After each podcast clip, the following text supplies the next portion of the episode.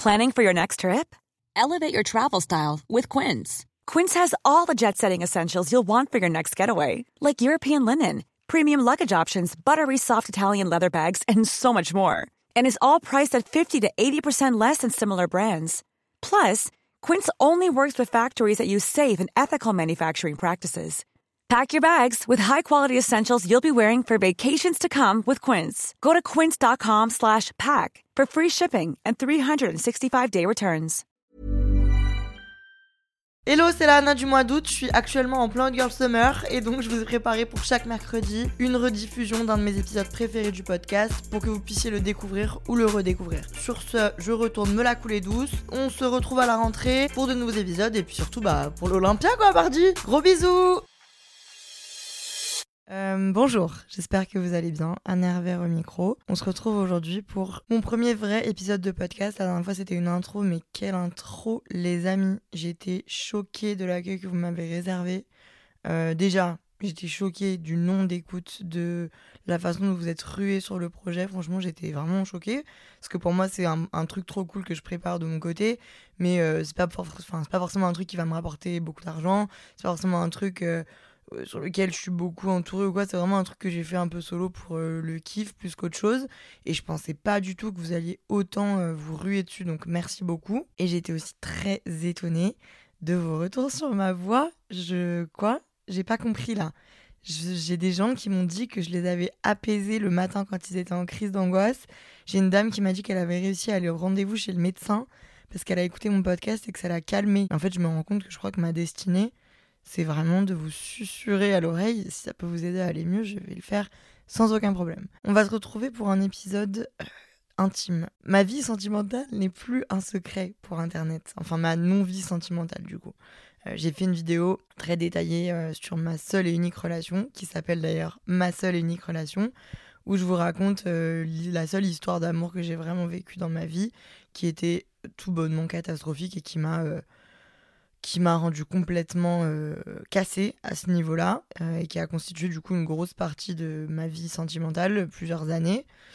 Donc si vous avez envie euh, de, vous instruire à propos de cette relation-là, bah, le lien n'est pas en barre d'infos parce qu'on n'est pas sur YouTube, mais en tout cas je vous laisse aller voir ça sur, sur ma chaîne YouTube.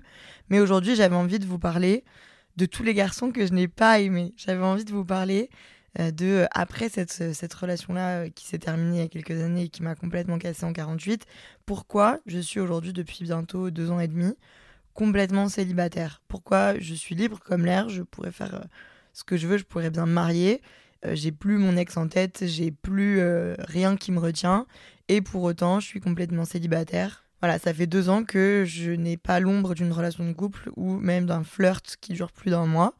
Donc on va essayer de retracer mon parcours sentimental pour comprendre. Et euh, j'ai envie de vous parler aussi de comment je m'épanouis aujourd'hui en tant que femme de 24 ans. Bien, oh purée, j'ai 25 ans, c'était mon anniversaire la semaine dernière. En tant que femme de 25 ans, célibataire. Comment depuis deux ans je me réveille tous les matins, enfin pratiquement tous les matins sans un homme à mes côtés? Comment je m'épanouis et comment j'arrive à vivre cette indépendance.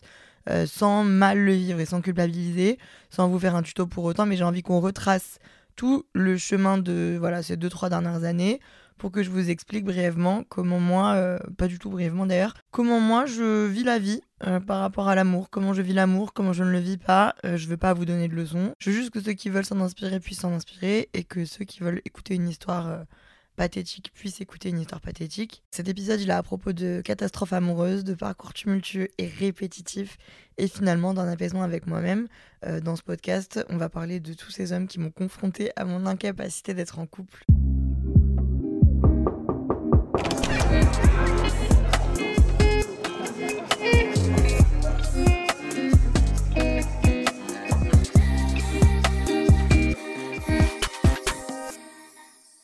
Je voulais préciser que j'utilise euh, des termes euh, hétéronormés parce que je suis moi-même hétérosexuelle, mais que bien sûr on est ici pour accepter tout type de sexualité. Commençons par le premier épisode que j'ai sobrement nommé Construire une maison sur un terrain hanté. Voilà, c'est un peu une métaphore pour euh, ma première relation, ma relation avec un homme qu'on appellera aujourd'hui Samuel. j'adore, j'adore, j'avais jamais renommé mes ex, j'adore le faire aujourd'hui. Euh, Samuel, donc, qui a été, euh, je vais vous le retracer brièvement pour les gens qui ne me connaissent pas et qui découvrent aujourd'hui. Samuel, qui a été un, jeune homme que j'ai rencontré quand j'avais 20 ans, donc il y a 5 ans aujourd'hui. À l'époque, euh, j'avais jamais vécu de relation de couple, j'avais jamais eu trop d'amoureux. J'ai rencontré ce garçon. Notre relation au début a été très, très, très fusionnelle, très passionnelle. On était tout le temps ensemble, on s'adorait, c'était incroyable. On rigolait beaucoup. Il m'a apporté tout ce que j'avais envie qu'il m'apporte. Et puis au bout d'un moment, enfin au bout de, en fait, au bout de quelques semaines tout simplement, j'ai découvert un visage de cette personne euh, qui n'était pas celui qui m'avait présenté au début. Samuel est devenu quelqu'un d'assez abusif envers moi. Samuel est devenu euh, quelqu'un de néfaste tout simplement et du coup euh, j'ai construit tous mes réflexes amoureux et tous mes réflexes en relation de couple par rapport à ce que j'avais appris avec lui. C'est quelqu'un qui me soufflait beaucoup le chaud et le froid comme je l'ai souvent dit donc je ne savais jamais sur quel pied danser. J'ai jamais vécu de stabilité avec lui. ça veut dire que je pouvais une heure euh, rire avec lui, on se prenait dans les bras, on s'adorait, c'était incroyable. Et une demi-heure après, il y avait un truc qui lui plaisait pas, il me détestait, il fallait que je parte, après il fallait que je revienne, il fallait que je me taise, j'étais pas assez intéressante, après j'étais intéressante, après j'étais pas assez belle, après euh, il voulait parler à d'autres filles, en fait il voulait plus parler à d'autres filles. Puis en fait voilà, tout ça et ne s'est pas arrêté, ça a commencé sans que je l'arrête en fait. J'aurais dû l'arrêter, je l'ai jamais arrêté. Et c'est devenu de pire en pire jusqu'à ce que je finisse par... Euh, de voir euh, par exemple euh, le réceptionnant bas chez moi quand je rentrais de boîte à 4h du matin et qui m'attendait de pied ferme. Quand il venait toquer la nuit euh, à ma porte sans s'arrêter pour que je lui ouvre. Et puis il a jamais réussi vraiment à comprendre ce qui me plaisait pas. Moi je comprenais pas ce qu'il comprenait pas. Lui il comprenait pas ce que je comprenais pas. Et je pense que j'étais pas assez mature pas assez mature en tout cas pas mature comme je le suis aujourd'hui pour juste bah, dire stop et dire Monsieur, vous ne me correspondez pas. On ne se correspond de toute évidence pas. Vous n'avez pas réglé quelques, problèmes psychologiques, monsieur. Donc je pense que ça ne sert à rien de s'attarder. J'avais un peu le syndrome de l'infirmière. Cet homme est détruit, cet homme est euh, instable psychologiquement. Je veux qu'il devienne stable psychologiquement. C'est mon homme instable à partir de maintenant. Et j'en ai fait mon affaire personnelle et je me suis euh, complètement habituée à ce, cette histoire de de relations toxiques, on peut le dire. Après, le terme pervers narcissique, je l'ai déjà dit, il me plaît pas trop parce que, bien sûr que ça existe, mais j'ai pas envie qu'on se le colle sur le front dès que notre relation ne fonctionne pas. Et euh, moi, je n'ai pas vu de psy par rapport à cette relation, donc je ne peux pas certifier que cette personne était un pervers narcissique. En tout cas, le fait est que on est arrivé très loin. Mon père m'a même un moment euh, conseillé de porter plainte contre lui. Enfin voilà, c'était devenu vraiment purement néfaste et je, pleurais, j'étais tout le temps. Euh, j'étais tout le temps mal et puis mon estime de moi était complètement euh, réduite à zéro quoi. J'avais pas d'estime. C'était vraiment une période où j'avais pas d'estime de moi. Bien sûr je le cachais en, faisant des grands euh, des grands discours sur la, confiance en soi sur YouTube, mais euh, je pensais tout ce que je disais, mais je le ressentais pas forcément. Je me suis complètement habituée à cette relation toxique, ce qui a fait que je me suis construite un mécanisme d'autodéfense qui est un peu compliqué à expliquer, je vais essayer de me concentrer. Je me suis habituée à, me protéger en étant agressive et en étant renfermée et en donnant très peu d'amour à l'autre en fait, je me disais, si je veux le garder, si je veux continuer à, le fréquenter, pas à le garder parce que j'avais pas besoin de le garder, si je veux continuer à le fréquenter sans que ce soit trop néfaste, parce qu'on est arrivé à un stade où j'en parlais même plus à mes amis, je faisais semblant de pas le voir et j'allais le voir en cachette parce que plus personne pouvait me soutenir sur ce point-là. Je m'étais dit, si je veux continuer à le voir parce que ça, je peux pas m'en empêcher, il faut que je me protège, donc que je me ferme. Je suis agressive envers lui pour avoir une carapace et me protéger. J'avais en plus du coup perdu toute confiance en lui, tout ce qu'il me disait, je j'y croyais absolument pas parce que je savais jamais en fait sur quel pied danser. Il m'a complètement manipulé, j'ai tout déconstruit, j'ai tout déconstruit euh, ma façon de voir les gens, j'ai tout déconstruit pour pouvoir juste euh, que mon cerveau tolère cette relation-là sans craquer complètement. Donc euh, j'en suis ressortie au final avec une façon de gérer mes relations euh, avec les hommes. Hein. Pas mes relations amicales, mais mes relations avec les hommes. Ça va mieux. Mais j'ai été à la sortie de cette relation complètement bancalax. Cette femme n'a plus aucun repère dans la vie. Parce que du coup, euh, c'est un peu un truc cliché, mais plus aucune confiance en personne, et surtout en les hommes. Enfin, surtout plus aucune confiance en les hommes, en fait. Je pars du principe que c'est impossible que je puisse croire les paroles d'une personne masculine qui essaye de sortir avec moi parce que de toute façon il va finir par me la mettre à l'envers parce que c'est comme ça que j'ai été habituée en fait. J'ai été habituée à ce que on m'amadoue pour euh, enfin ce que Samuel m'amadoue euh, pour que je retourne dans ses bras, que je retourne dans ses bras et qu'une fois que je sois dans ses bras, qu'il me laisse et puis qu'il revienne m'amadouer et ainsi de suite. Donc pour moi, chaque, euh, chaque relation avec un mec et chaque chaque mot gentil est une technique pour euh, m'attendrir et pour ensuite mieux me la mettre à l'envers, ce qui est euh, totalement malsain. Vous allez voir hein, dans, dans, les histoires des garçons que je n'ai pas aimé qui vont suivre, euh, on se rend compte que je suis mais, complètement cinglée. Enfin bref. Pour finir cette histoire avec Samuel, il s'est passé quelque chose qui a été une catastrophe pour la planète, mais qui a été une bénédiction pour moi-même c'est le coronavirus. Voilà. À l'époque, ce monsieur était euh, loin à l'autre bout de la planète. On avait encore quelques contacts, mais moi aussi j'étais partie en Erasmus. Du coup, j'avais un peu coupé les ponts avec lui. Et puis le Covid, ça a vraiment complètement coupé court. Moi, pendant ces deux mois de confinement, j'ai complètement euh, changé de style de vie. Ma vie a changé. Vous avez peut-être suivi ça, mais j'ai fait beaucoup de sport. J'ai repris mon alimentation en main. J'étais dans une période euh, en mars 2020 où je vivais pour la fiesta. J'avais pas vraiment de d'objectifs ou de passion autre que de passer des moments avec mes amis, ce qui est très très bien, hein, certes, mais j'avais besoin d'autres choses pour m'épanouir et je ne m'en rendais pas compte. Et ce confinement m'a permis de me, de me, retrouver avec, entre guillemets, moi-même et d'être obligée, en fait, de juste me regarder dans les yeux et de me dire est-ce que ce que t'es actuellement, ça te plaît? La réponse était non. Donc j'ai réglé ce problème en me donnant, entre guillemets, tout cet amour, enfin en me donnant en tout cas tout cet intérêt et ce self-care, je me suis rendu compte que je ne pouvais pas me laisser marcher dessus par un type aussi quelconque, pardon Samuel, mais je me suis rendu compte que c'était absolument pas possible qu'une femme comme moi, qu'une femme tout court d'ailleurs, euh, une femme qui se respecte et qui s'aime, subisse ce genre de choses. Une personne ne devrait pas se laisser marcher dessus, se laisser rabaisser, se laisser réduire euh, à néant par une autre personne. C'est pas possible, c'est pas compréhensible, c'est pas acceptable. Donc je me suis juste rendu compte que ce nabo ne méritait pas du tout que je me mette dans tous ces états qu'on était arrivé à un stade pathétique. Et euh, j'ai tout simplement décidé de tout arrêter. C'est ce qu'on appelle un déclic après tout. Ce déclic m'a mis euh, à peu près. Euh, bah, il a mis quand même trois ans à arriver, quoi. Donc c'était très très long.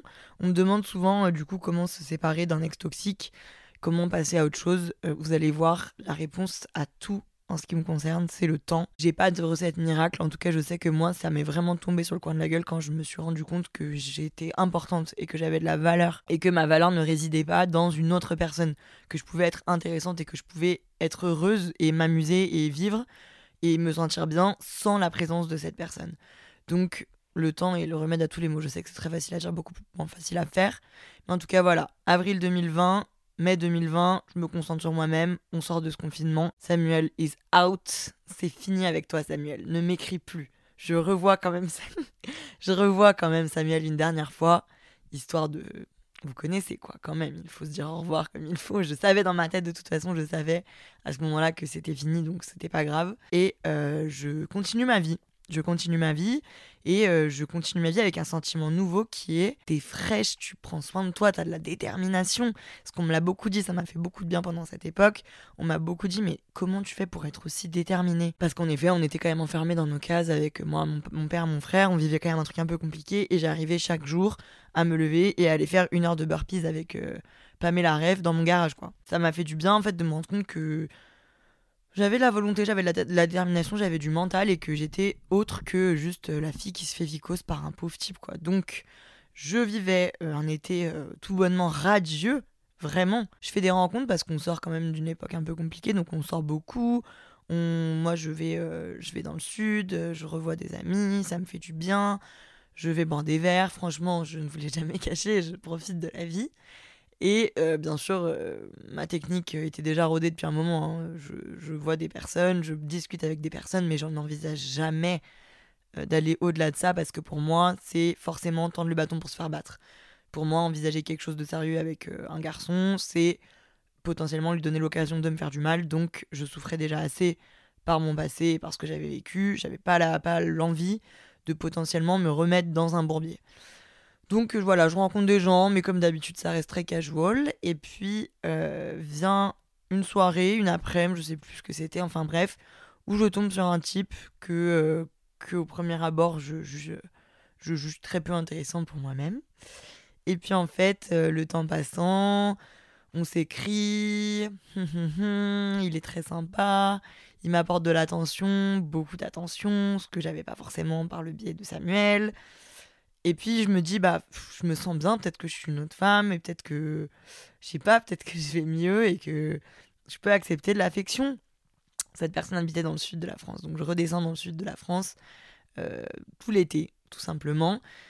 Et cette personne prend de plus en plus de place dans ma vie. ça allait très vite. Hein. C'était un peu comme dans Secret Story quand ils disent aux confesses que c'est incroyable ce qu'ils vivent et que tout est décuplé. Tout était vraiment décuplé. Je sais pas pourquoi je vivais la vie à 100 000 à l'heure. vous voulez que je vous donne le petit nom de cette personne? Je l'ai noté parce que sinon on va avoir du mal. Cette personne s'appelle Adrien. Pas vraiment, mais on l'appellera ici Adrien. Et ce chapitre s'appelle Encore un petit goût de toxique comme dirait Britney. J'ai fréquenté ce garçon tout l'été.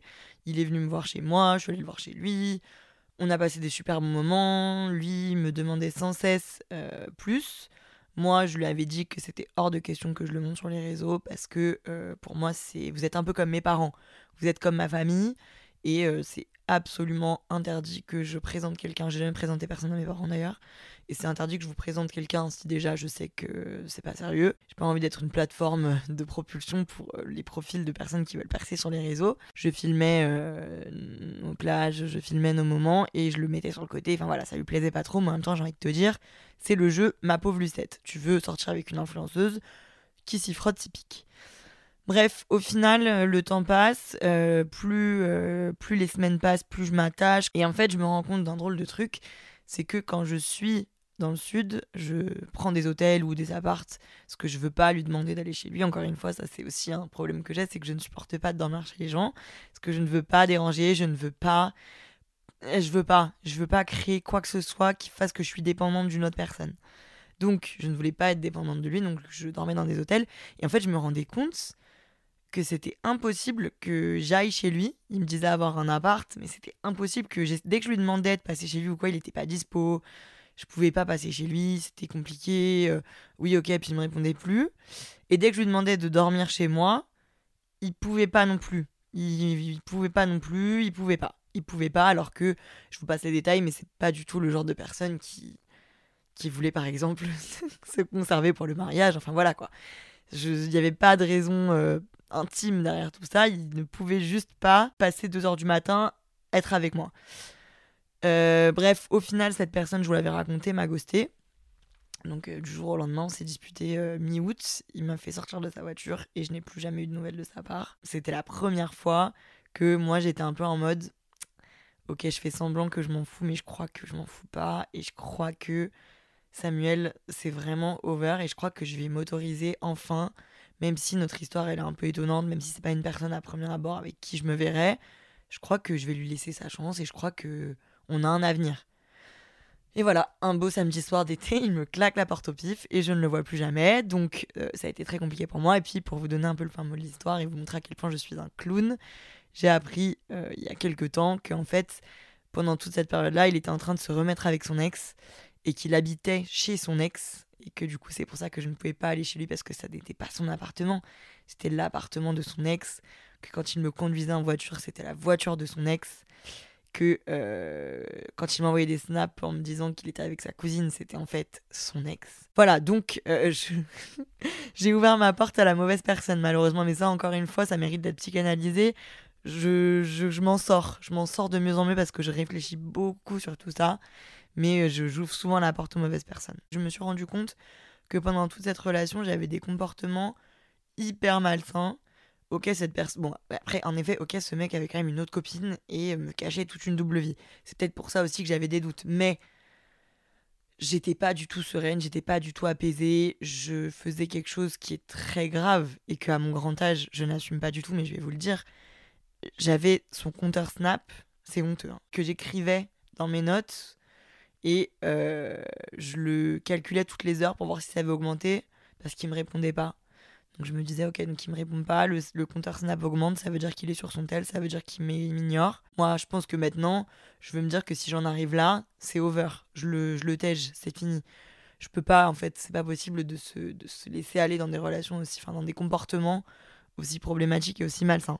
Donc je me suis rendu compte, en fait, avec cette relation que, bah, que j'étais pas soignée, en fait, de mon ancienne relation et que j'étais toujours pas en confiance. Donc je me suis dit, Ok ma vieille, respire un grand bol d'air, prends ton temps. J'ai passé du temps avec mes amis, je me suis euh, reposée, j'ai mis de côté les boys pendant un petit moment. Et puis arrivé le mois d'octobre où je me suis dit, est-ce que ce serait pas le moment de rentrer sur la dating scene? C'est quelque chose que j'ai, très peu fait dans ma vie. Je suis très avenante et j'ai un contact social assez simple. Ça veut dire que si tu me laisses euh, en soirée ou si tu me laisses euh, une après-midi euh, dans un bureau, si, enfin voilà, je peux très facilement parler avec les gens, rigoler et tout, ça me pose aucun problème. Mais par contre, à partir du moment où je me retrouve face seul à seul avec un homme qui sait que je sais et je sais qu'il sait qu'on veut se pécho potentiellement, je suis très mal à l'aise. Je trouve ce concept de dates extrêmement gênant. Je trouve ça très bizarre qu'on doive tous faire semblant pendant une heure, deux heures, trois heures, un mois, deux mois, un dîner, trois déjeuners, qu'on va peut-être pas se pécho, qu'on va peut-être se pécho, qu'on s'intéresse à l'autre, qu'on se renseigne et tout. Et je trouve ça trop bizarre. Moi, ça me, ça me met vraiment très mal à l'aise. Et du coup, euh, je, je, déteste faire ça et je me mets pas du tout dans ce genre de situation. Mais est arrivé ce mois d'octobre où j'ai décidé de faire un, un mois sans alcool, un an auparavant tout simplement. C'était tout simplement inconcevable pour moi de passer euh, deux jours sans boire un verre, donc ça veut dire beaucoup. On parle pas d'alcoolisme là, on parle juste du fait que ma vie était tellement tournée autour de la fête et de ma vie sociale que euh, je pouvais pas passer deux jours sans aller boire une bière avec mes amis quoi. Alors qu'aujourd'hui ça fait bientôt, je pense, six mois que je n'ai pas bu de pinte. On m'applaudit, bravo. J'essaie de sauver mon image de pilier de bar. Bref, Mois d'octobre 2020, j'ai été très déçue par Adrien, mais bon, ça va aller. Euh, je prends toujours beaucoup soin de moi, je vais toujours au sport, je me sens toujours aussi bien dans mon corps.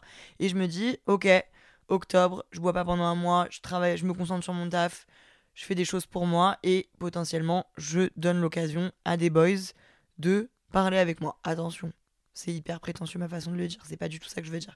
Je, plutôt, je me donne l'occasion de rencontrer des garçons dans, un, dans une atmosphère saine et dans une atmosphère autre que potentiellement des apéros, potentiellement des boîtes de nuit, des trucs comme ça. Voilà, je me disais, parler autour d'un verre, ça peut faire que je vais rencontrer la bonne personne. Arrive ici Roméo, dans ce chapitre que j'ai nommé la phase dating. Roméo, je le connaissais déjà d'avant. J'avais déjà parlé avec lui rapidement, mais euh, voilà, je n'avais jamais pensé plus que ça à quoi que ce soit.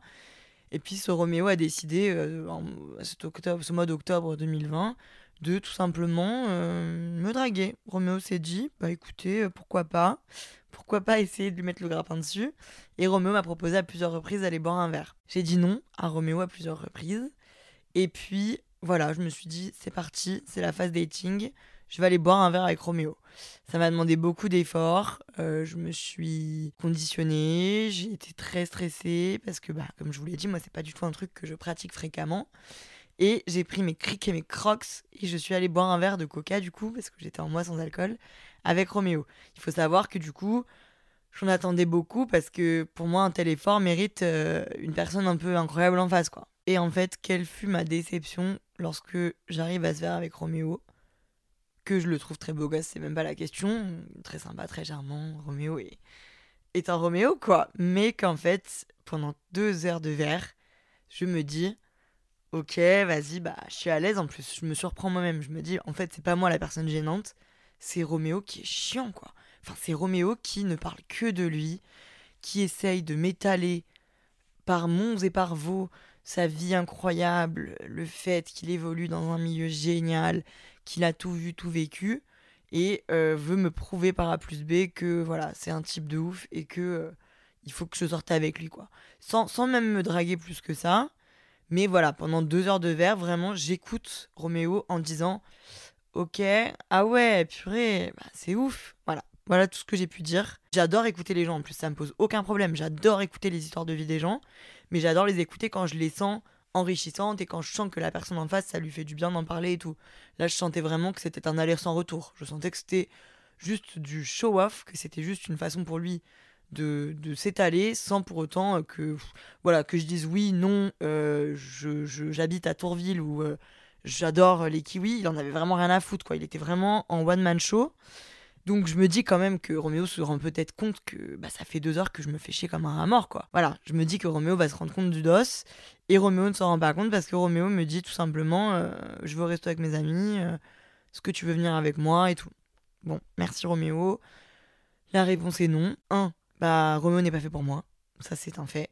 Après, je, trouve que Roméo n'est pas une mauvaise personne, mais en tout cas, le fait est que ça n'était pas une personne pour moi. Deux, certes, tous les hommes ne sont pas comme Roméo, mais est-ce que j'ai envie de perdre mon temps, mes heures précieuses que je pourrais passer avec mes amis, que je pourrais passer à me concentrer sur des trucs qui me passionnent, sur mes projets? J'ai mille trucs à faire. Est-ce que j'ai envie de passer deux heures euh, tous les deux jours à boire des verres avec des mecs qui potentiellement vont rien m'apporter? Je vais juste les entertain. Je vais juste être là pour leur tendre le micro et leur dire vas-y exprime-toi. Des mecs qui, où il y aura rien, qui va, il va rien se passer. Je trouve que voilà, est-ce que j'ai envie de ça? Est-ce que j'ai envie d'être dans cette recherche perpétuelle? Et troisièmement, est-ce que oui, ce Roméo-là existe, mais est-ce que mon Roméo à moi existe vraiment? Est-ce que un jour je vais rencontrer une personne qui va vraiment m'intéresser, qui va vraiment me plaire, qui va vraiment être foncièrement sain et s'intéresser à moi également. Est-ce que je vais avoir un jour cette connexion qui fait que j'aurai pas à me forcer, j'aurai pas à être mal à l'aise, j'aurai pas à me dépasser pour aller boire un verre? Est-ce que ça va m'arriver un jour et comment font tous les autres? Voilà, je, suis un peu déçue parce que ça me confronte encore au fait que bah c'est compliqué en fait tout ça pour moi. C'est pas un truc qui est naturel. Et en fait je crois au fond de moi je sais pas si je suis la seule enfin c'est sûr que je suis pas la seule mais j'ai un truc qui fait que euh, je peux pas enfin je peux pas faire rentrer quelqu'un dans ma vie juste parce que je l'aime bien. Il faut que je sois intimement persuadée que c'est un truc de fou. Il faut que j'ai un déclic en moi pour que je puisse aller plus loin avec quelqu'un. Et ça m'arrive bah pas. Ça ne m'arrive jamais. Donc, euh, sur cette déception, la phase dating s'arrête net, c'est fini. Voilà, j'ai essayé, puis ça m'a saoulé très rapidement. Les mois qui suivent, euh, il se passe quelques petites histoires très courtes sans vraiment d'importance, mais euh, voilà, il toujours le même schéma en fait, où je rencontre une personne, je passe un très bon moment avec cette personne. La semaine qui suit, je suis hystérique, j'attends chaque seconde que mon téléphone sonne, enfin que j'ai une notif qui m'indique que cette personne m'a envoyé un message je rêve de cette personne, j'ai des papillons dans le ventre. Et en fait, euh, la personne n'atteint jamais mes attentes. Et du coup, au bout de une ou deux semaines, je coupe court à tout et je me résigne. Je suis vraiment en mode ok, over. Parce que je veux éviter toute euh, tristesse, toute déception, toute, tout investissement qui potentiellement va me faire de la peine à la fin et euh, ne m'apportera pas du bon. Donc, bah, au final, on n'avance pas. Et au final, je donne jamais l'occasion aux personnes en face de moi euh, bah, d'essayer quoi que ce soit et d'essayer une relation quoi.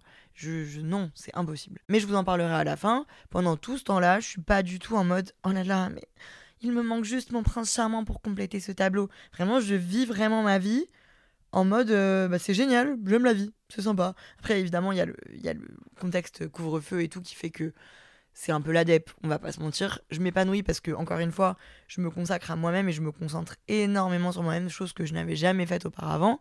Donc, euh, je passe beaucoup de temps à réfléchir à ce que je veux faire. En fait, j'ai construit une sorte de cocon autour de moi-même que j'avais pas avant, où en fait, je suis dans mon petit confort, je suis bien avec moi-même.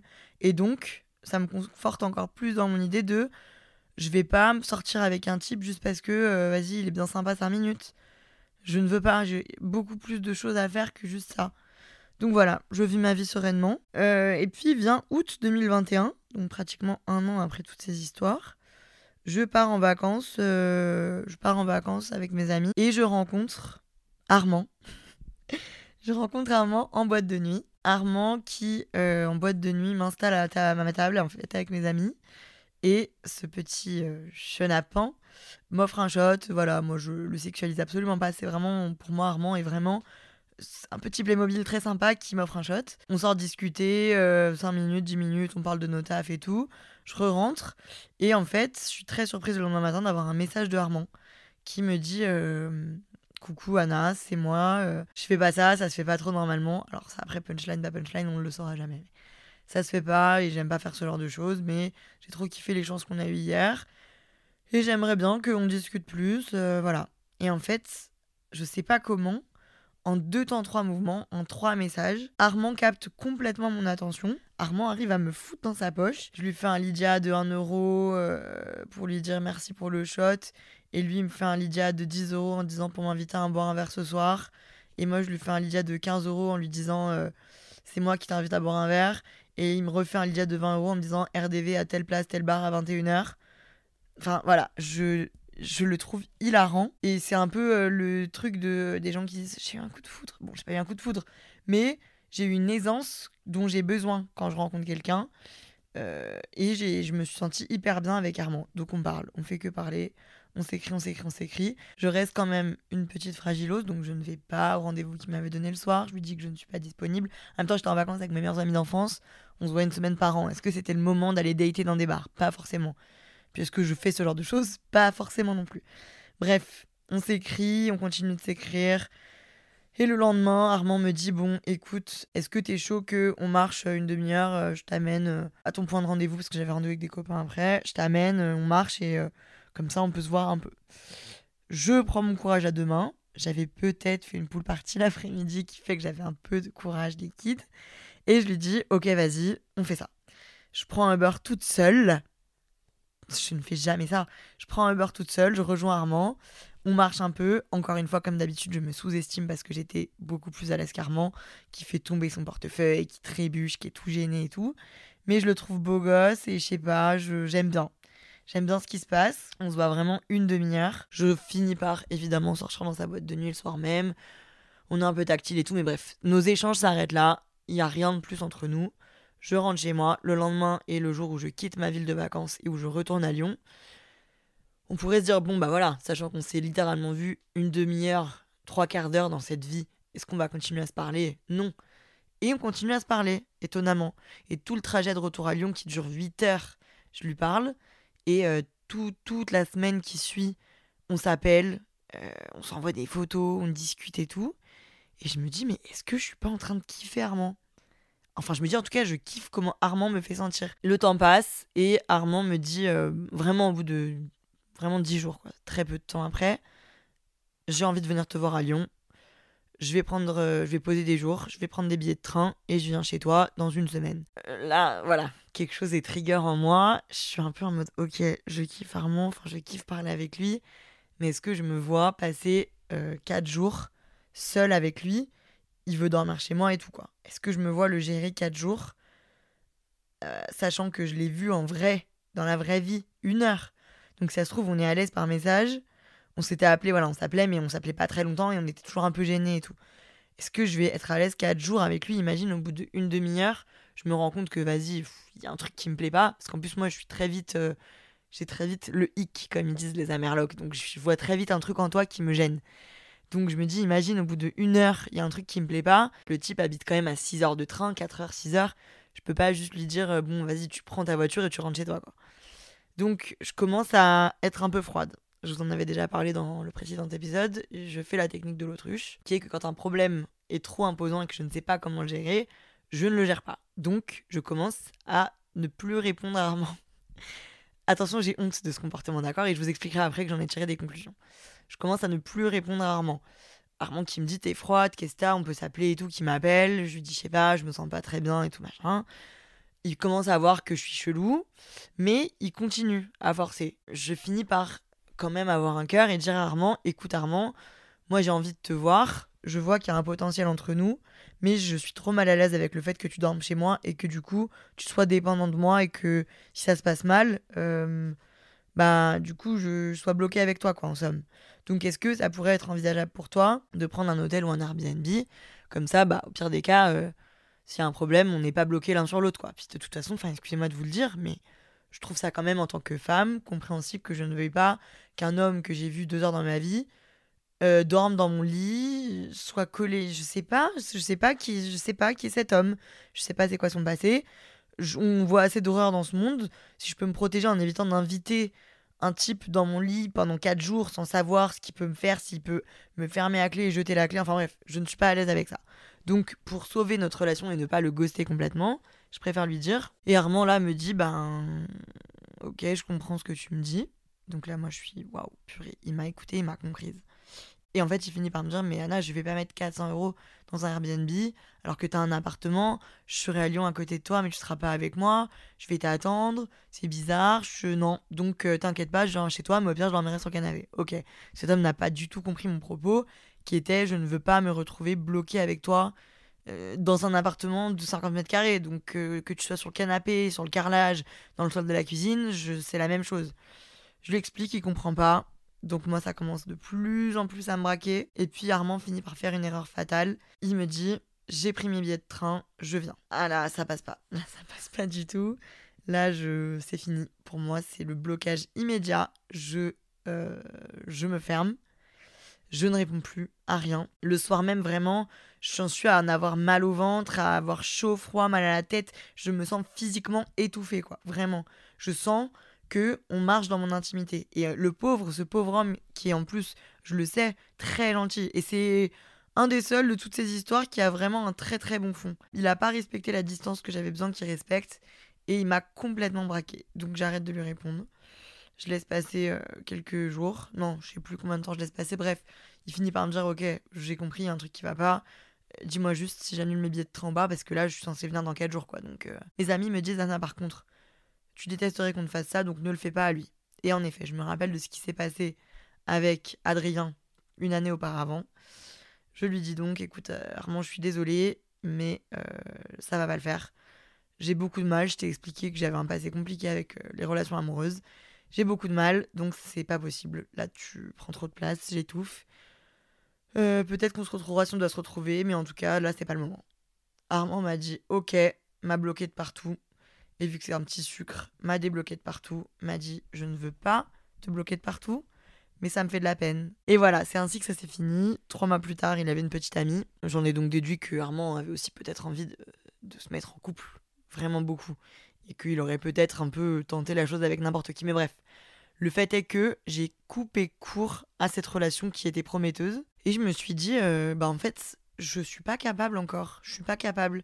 C'est le chapitre que j'ai voulu appeler le blocage du cœur. Malgré tout le temps que je me suis accordé à moi-même, j'avais pas la capacité de laisser entrer quelqu'un dans ma vie comme ça. Et que si quelqu'un devait, euh, devait prendre de la place dans mon quotidien, il fallait que ça se fasse excessivement progressivement et il fallait que je me sente excessivement à l'aise avec cette personne-là. Je me suis vraiment construit une routine euh, saine, une routine euh, seule qui me correspond. Je me suis construit un quotidien qui fait que en fait, je peux pas laisser entrer n'importe qui. J'ai pas besoin de quelqu'un en fait foncièrement, sans vouloir me la raconter. J'ai vécu quelques histoires, encore une fois, quelques flirts et à chaque fois, c'est impossible en fait. C'est impossible parce que je ne je donne pas l'opportunité à ces personnes d'aller plus loin. C'est pas possible. Je n'ai pas l'envie. Et si tu me fais pas vibrato comme un vibratax, si tu déclenches pas en moi un peu de curiosité, enfin énormément de curiosité même, je vais pas y arriver parce que j'ai tellement peur de me faire avoir. J'ai tellement peur d'accorder ma confiance à une personne qui la mérite pas et qui va me faire souffrir d'une façon ou d'une autre que il faut que tu passes par 120 euh, 000 phases et par un tas de tests involontaires avant que je t'accepte. Et du coup, franchement, il suffit qu'il y ait un truc qui me plaise pas trop pour que voilà, ça, ça n'aille pas plus loin et mon cerveau ne le considère même pas quoi. Est-ce que c'est grave tout ça? Est-ce que c'est catastrophique? Non. Je me sens de plus en plus à l'aise avec moi-même. Je me sens de plus en plus à l'aise dans ma vie, ce qui fait que je sais et je sens que je pourrais accueillir quelqu'un dans ma vie. On dirait que je parle vraiment d'adopter un petit chiot, mais non. Je sens que je pourrais sortir avec quelqu'un. Mais j'ai pas forcément le. En fait, j'ai pas le temps. J'ai l'impression que j'ai pas le temps. J'ai l'impression que mon quotidien est déjà tellement rempli qu'il me manque juste un peu d'affection. en fait, que juste, je pourrais juste recevoir cette affection de 23h à 9h du matin, cas les moments où je suis dans mon lit et que je dors. Parce que sinon, je, mon cerveau est déjà pris tout le temps. Je vois pas comment je peux. Je vois pas comment je peux. Je ne vois pas. Mais en tout cas, je pense que ça va m'arriver un jour. Je suis sereine sur le fait que je sais au fond qu'au fond de moi, je suis une bonne personne et que même si je suis un peu, euh, un peu tapé du ciboulot et que j'ai des, des travers, que j'ai des traits toxiques et que je les connais et que j'essaie de quand je rencontre quelqu'un et que j'essaie de m'y intéresser ce qui arrive depuis un petit moment là enfin ce qui récemment m'est arrivé j'essaie de lui dire et de lui dire voilà j'ai un problème. Il faut le savoir j'ai un problème. J'ai un problème donc il faut composer avec et il faut qu'on travaille main dans la main pour passer outre ce problème. J'en ai marre je veux plus être dans le truc de euh, un mec, il faut que je le fasse galérer pendant trois heures sans répondre à ses messages, il faut que je lui fasse croire que j'en ai rien à foutre et tout. Je ne veux pas me rendre sur un plateau d'argent parce que de toute façon, j'ai pas le temps pour être euh, disponible à 24-24 pour une personne, mais je ne veux plus jouer à des jeux toxiques parce que je pense que c'est en jouant à des jeux comme ça, de fuis-moi je te suis, suis-moi je te fuis, qu'on se retrouve dans des relations malsaines et j'en ai un peu marre. Ce qu'a dit Shai, la rappeuse, euh, si tu viens dans ma vie, c'est du plus. J'ai déjà, j'ai tout en fait. Si tu viens, c'est vraiment juste parce que t'es sympa, t'es beau gosse, t'es drôle, t'es intelligent, t'es intéressant et tu m'apportes quelque chose en plus. Parce que je dépends, je dépendrai pas de toi parce que je n'ai pas besoin de toi. Donc, je suis vraiment dans ce mode où je suis pas du tout à la constante recherche d'un petit ami parce que je me suis construit une vie où en fait je ne suis dépendante que de moi-même. Et du coup, bah, ça, me, ça me manque pas plus que ça. Ce qui nous amène quand même au sujet comment on est heureuse seule. Pour moi, ça s'apprend comme ça se désapprend. J'ai l'impression que, encore une fois, le temps fait tout. J'ai l'impression que quand je vis euh, quelques mois de. Enfin, après, ça fait très très très longtemps que ça ça m'est pas arrivé depuis Adrien. Quand j'ai vécu ces quelques semaines où tu textes régulièrement la personne, où tu as des appels le matin, le soir, où tu te vois, tu passes des bons moments, tu te fais des bisous, tu es trop mimi et tout, tu te réhabitues vite, très très vite à ce, confort. Et du coup, quand ça s'arrête, je suis vite en mode mais la vie n'a plus aucun sens. Et en fait, là, vu que ça fait deux ans, j'ai grave eu le temps de m'habituer à ça et de trouver mon bonheur et mon confort et ma joie de vivre ailleurs que dans les bras d'une autre personne. C'est-à-dire dans euh, ma façon de me rendre fière. Par exemple, euh, quand je me lève le dimanche matin, que j'ai bien dormi et que je vais marcher 3 km en écoutant un podcast, que je rentre chez moi et que je me fais un brunch, bah, j'ai un accomplissement, les gars, je suis fière de moi. Quand je suis un peu énervée, que je me dis, plutôt que de crier, de mal parler à tout le monde, va à la salle courir euh, une heure et reviens et que je me sens mieux, j'ai un accomplissement de malade. Quand je passe 20 heures à monter une vidéo et que j'en suis trop fière et que j'ai des trop bons retours, j'ai un accomplissement qui me rend heureuse. Quand je roule en trottinette dans Lyon avec de la musique et que c'est le coucher de soleil, je me sens heureuse. Quand je bois un verre avec mes amis que je les regarde et que je me dis mais c'est trop génial la vie, je suis heureuse. Voilà, c'est plein de trucs comme ça qui font que j'ai trouvé mon bonheur dans le quotidien et dans mon quotidien seule et indépendante et du coup, j'ai pas besoin d'avoir quelqu'un. Mais je comprends que quand on, quand on est habitué à avoir quelqu'un dans sa vie, c'est très compliqué de le vivre seul. En fait, pour moi, tout le monde, toute femme et tout homme devrait passer par une phase où, pendant quelques mois, il est confronté à être seul avec lui-même pour savoir qu'il peut vivre seul avec lui-même. Parce que pour moi, le fait d'être dépendant de quelqu'un et de savoir qu'on a une dépendance envers quelque chose ou quelqu'un, de savoir que tu peux pas te sentir bien, tu peux pas te sentir. En fait, tu peux pas vivre sans la présence d'un homme ou d'une femme dans ta vie. Ça te, ça te pousse à forcément, des fois, potentiellement, accepter des trucs que tu n'accepterais pas forcément. Tolérer des personnes que tu voudrais pas forcément tolérer. Je me dis, notre génération, on a de la chance de se dire et de s'entendre dire oui, vous les femmes, vous pouvez tout faire toute seule. Vous êtes des personnes à part entière et vous êtes aussi indépendantes que les hommes. Et du coup, c'est un truc qui est très très important pour moi. Et je trouve que le sentiment d'indépendance, c'est le sentiment de je me paye ma nourriture, je me paye mon loyer, je me paye mes chaussures, je me paye mes verres en boîte. J'ai pas besoin d'un monsieur qui m'aide. Je sais réserver un vol toute seule. Je sais appeler l'assurance toute seule. Je le fais pas parce que j'ai la flemme, mais je sais le faire. Bah, c'est hyper satisfaisant. Et c'est pour ça que je pense que se confronter à soi-même pendant un moment, c'est toujours très intéressant et c'est toujours bien. Je peux pas vous donner un mode d'emploi, mais je trouve que des petits tips qui sont cool, c'est par exemple, c'est la fin de la semaine, vous êtes solo, vous êtes un peu crevé, votre vous habituel vous dirait vas-y, sors en boîte avec tes copains, mais vous êtes fatigué, vous sentez que c'est pas forcément la meilleure solution. En même temps, vu que vous êtes célib, vous êtes un peu en mode j'ai pas envie de faire des rencontres et tout, mais bon, est-ce que tu sais que quand tu vas être à 3 grammes en boîte, tu vas rencontrer l'homme de ta vie? Je sais pas, bref. Se dire, bah non, je vais plutôt aller m'acheter une mini bouteille de champagne au Monoprix, regarder un film que j'adore, faire un masque, lire un livre qui me détend, écouter un podcast, mettre de la musique, me complaire, me faire une liste des choses qui m'ont plu cette semaine, me faire une liste de 5 compliments que j'aimerais me donner. Voilà, se faire du bien et s'offrir à soi-même ce qu'on aimerait que les autres nous offrent. Et puis, surtout, j'ai envie de conseiller aussi de trouver l'amour ailleurs que euh, que dans des relations amoureuses et de trouver de l'affection ailleurs que dans des relations amoureuses. Dans sa famille, dans ses amis, dans ses animaux de compagnie, l'affection elle est partout. Voilà, c'est juste très important pour moi de conclure sur le fait que, certes, euh, voilà, la vie et la société nous poussent à rencontrer quelqu'un, nous marier, faire plein d'enfants et s'aimer toute la vie, ou divorcer et recommencer. Mais c'est aussi très très très très très important de ne pas faire des concessions pour garder les gens et de ne pas, comment formuler ça, de pas faire l'erreur que j'ai faite moi pendant trop longtemps dans ma première relation avec Samuel, qui a, qui a, qui m'a rendu, comme j'ai pu l'être et ça va mieux, mais qui m'a rendu malade à un moment, c'est de, de dépasser toutes mes limites et de, de, de ne pas m'écouter, de, de dire ta gueule à, au moins intérieur qui me hurlait que c'était la catastrophe, juste pour euh, avoir une personne dans ma vie. Et moi, ça, je veux vraiment, vraiment que personne le fasse dans l'assemblée. Et je veux vraiment que votre vie amoureuse, elle existe parce que la personne en face de vous, vous la respectez, elle vous inspire, et pas parce que vous voulez avoir quelqu'un à votre bras et que du coup vous vous contentez du premier venu. C'est vraiment quelque chose que je trouve euh, trop triste et je trouve que du coup ça passe par le fait de s'aimer soi-même et de se rendre compte qu'on est une personne de ouf et de se rendre compte qu'on est une personne et qu'on mérite du respect et que le bonheur, il passe pas par le fait d'avoir quelqu'un à son bras. Moi, quand je compare mon moi d'il y a 4 ans, quand je sortais avec ce type, et mon moi d'aujourd'hui, qui suis célibataire comme un rat crevé depuis 2 ans, je n'échangerai ma place pour rien au monde avec cette ancienne Anna. Vraiment, laissez-moi où je suis actuellement. Vraiment, vraiment, vraiment. Du coup, pour conclure cet épisode, ma psychanalyse, mon autopsychanalyse, c'est que j'ai vraiment jamais vécu de relation d'amoureux qui soit saine. J'ai jamais vécu de relation d'amour euh, où on donne et on reçoit sainement. J'ai jamais appris à donner, j'ai jamais appris à recevoir sainement en couple. Et du coup, j'ai reproduit beaucoup des schémas qui sont pas forcément positifs. Donc c'était important pour moi, finalement, d'apprendre à m'aimer moi-même pour avoir envie d'être respectueuse et gentille envers moi-même et du coup envers quelqu'un d'autre. Maintenant, c'est le cas davantage.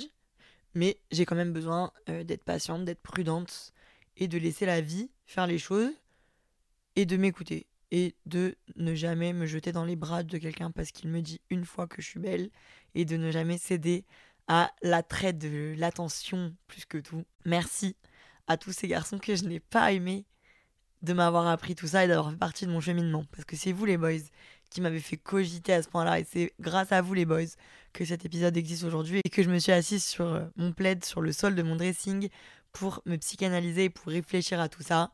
J'espère que vous avez apprécié ce moment de partage et j'espère que vous avez apprécié réfléchir à tout ça avec moi. J'espère que je vous aurai apporté quelque chose en tant soit peu. Franchement, je ne prétends pas avoir quelconque euh, remède miracle, je ne prétends pas avoir écrit une thèse, je ne prétends rien du tout. C'est encore une fois juste euh, l'histoire d'une dame de 25 ans qui euh, a envie de raconter sa vie et qui adore la raconter à des gens qui l'écoutent avec autant de bienveillance que vous. Donc merci beaucoup pour votre attention. Si vous m'écoutez sur Apple Podcast, n'hésitez pas à me mettre un petit commentaire. Si vous m'écoutez partout ailleurs, mettez-moi des petites étoiles, ça me fera plaisir. Et encore une fois, venez m'écrire sur Instagram à TanerVR euh, pour me donner votre ressenti. Je commencerai dès le prochain épisode ce truc que j'avais envie de mettre en place, euh, de mettre en avant un podcaster qui avait besoin de visibilité. J'ai pas encore eu le temps de le faire, mais promis, ça arrive très bientôt. On se retrouve à Zap, je pense, dans deux semaines pour le prochain épisode. C'était Anna au micro de Contre-soirée. À très bientôt. Bisous, bisous.